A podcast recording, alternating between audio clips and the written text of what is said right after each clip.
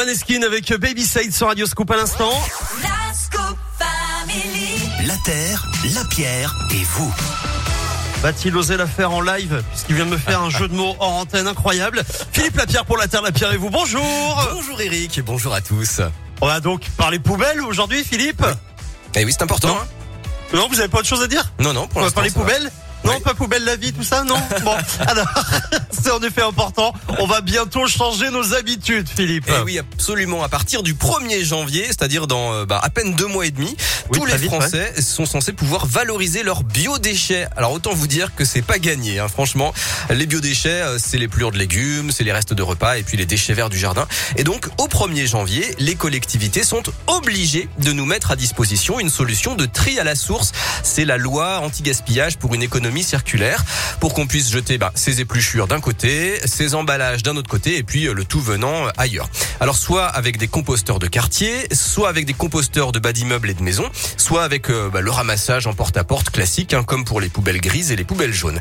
L'agence de la transition écologique, l'ADEME, a publié hier un état des lieux, et donc eh ben, je peux vous on confirmer, ah, on est très loin du compte, Euh, début 2024, seulement 27 millions d'habitants seront couverts, c'est 40% de la population. Les objectifs ne sont pas tenus. Dommage, hein, parce que chaque Français produit 280 kilos d'ordures ménagères chaque année. Et sur ça, il y a 30% de matière organique, à peu près 80 kilos, ce qui fait un total de 5 à 6 millions de tonnes qui pourraient servir à créer de l'énergie ou à fertiliser les sols.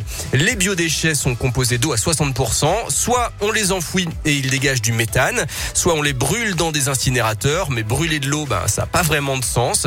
Donc collecter, c'est mieux, ça permet de valoriser en compost et en biogaz. Alors le problème, c'est que ça coûte cher hein, pour euh, les collectivités de changer Ouais. le système. Euh, Il y a des besoins différents, si c'est des maisons, si c'est des immeubles, si c'est un, un Ça, ouais. centre-ville, si c'est euh, en pleine campagne. Et puis il y a aussi des histoires de contrats avec les prestataires de collecte, donc ça prend du temps, ça progresse, hein, mais pas assez vite. Mais bientôt, oui, Eric, on pourra dire poubelle la vie. Wow, bravo, il l'a fait, bravo Philippe.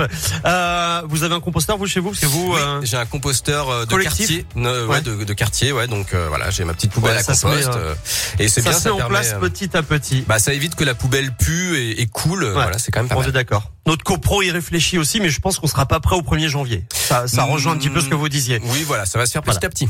Allez, Garou Céline Dion sous le vent dans un instant. Doja Cat arrive également. Et euh, Philippe, on retrouve la Terre, la Pierre et vous sur Radio Scoop.